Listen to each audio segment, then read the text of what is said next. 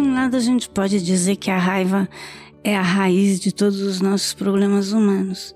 Porque quando você está com raiva, você fica infeliz. Necessariamente. Uma pessoa com raiva é uma pessoa que está sentindo um mal-estar, uma infelicidade, alguma coisa está fervendo dentro dela. E quando ela está infeliz, ela vai contaminar todo o meio no qual ela está.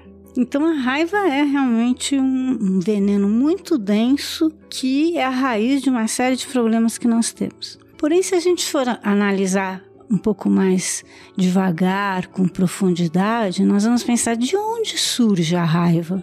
Por que nós temos raiva? Raiva e amor são a mesma coisa? Por que nós temos raiva? E daí eu acho que nós vamos perceber uma outra coisa, que a raiva mais profunda, ela nasce muito antes dentro de nós da ignorância de separar o que está dentro e o que está fora.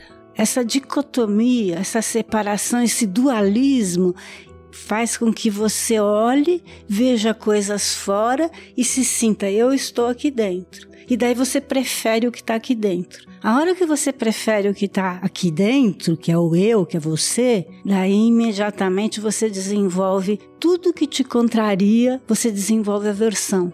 Aversão é um nome de raiva tudo que te contraria você desenvolve aversão e tudo que te favorece, que você deseja, você quer para você. Desenvolve apego. E a partir desse trio, uma raiz que é essa tensão especial conosco, surgem então a raiva e o apego. Então a raiva ela se manifesta de várias maneiras, algumas muito sutis, outras mais densas, mas a origem está na separação entre o eu e os outros.